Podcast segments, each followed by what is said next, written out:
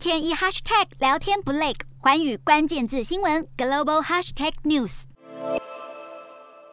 这一节的寰宇大话题，我们要持续的来关注欧洲的能源危机。那么，俄罗斯现在就是切断了对波兰以及保加利亚的天然气供应。不过，立场其实偏向于俄罗斯友好的匈牙利，他们则是表态了，他们会继续的采用俄罗斯他们制定的支付计划，持续的向俄罗斯来购买天然气以及石油的部分。那么，其实匈牙利的境内有高达百分之八十五的天然气都是要依赖俄罗斯提供，石油的部分也有百分之六十五。是从俄罗斯进口的。那么，尽管欧洲多国他们现在是陆续的宣布进口转移的计划，那么预计呢，短的话可能是几个月，长的话可能就是要一到两年的时间。那么，转而是由其他的进口来源来衔接。但是呢，位处在东欧的匈牙利，如果他们要采取同样的做法，其实成本是会明显的暴增。因此，匈牙利的外交部长西雅尔多他就表示说了，未来几年内，匈牙利他们是不可能找到其他的替代来源或是路径来取代俄罗斯的供应。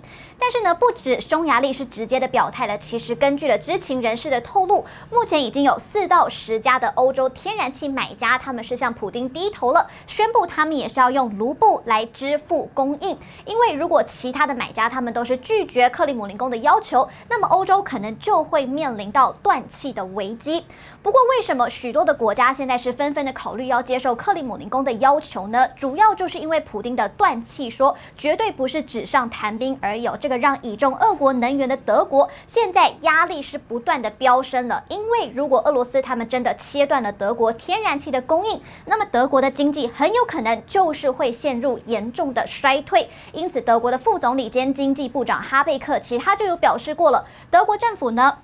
他们是将今年的经济预测从百分之三点六，现在是下调到了百分之二点二，同时他们将通膨的预期上调到了百分之六点一。那么在俄罗斯断气消息一出，其实市场就开始谣传了。而俄国呢，他们是拒绝德国以卢布来购买天然气之后，现在是导致了欧洲的天然气报价现在是暴涨了将近百分之三十。这个也造成了在二十七号的时候，欧元对美元是首次的首次的跌破了对一点零六美元，写下了二零一七年以来的新低纪录。那么从年初到现在，其实欧元对美元已经重贬了百分之七点三五左右。所以如果俄罗斯他们真的决定要打天然气供应牌，那么欧元。相对美元，甚至可能会失守平价。Hello，大家好，我是寰宇新闻记者孙艺玲。你跟我一样非常关注国际财经、政治与科技趋势吗？记得追踪寰宇关键字新闻 Podcast，以及给我们五星评级，更可以透过赞助支持我们哦。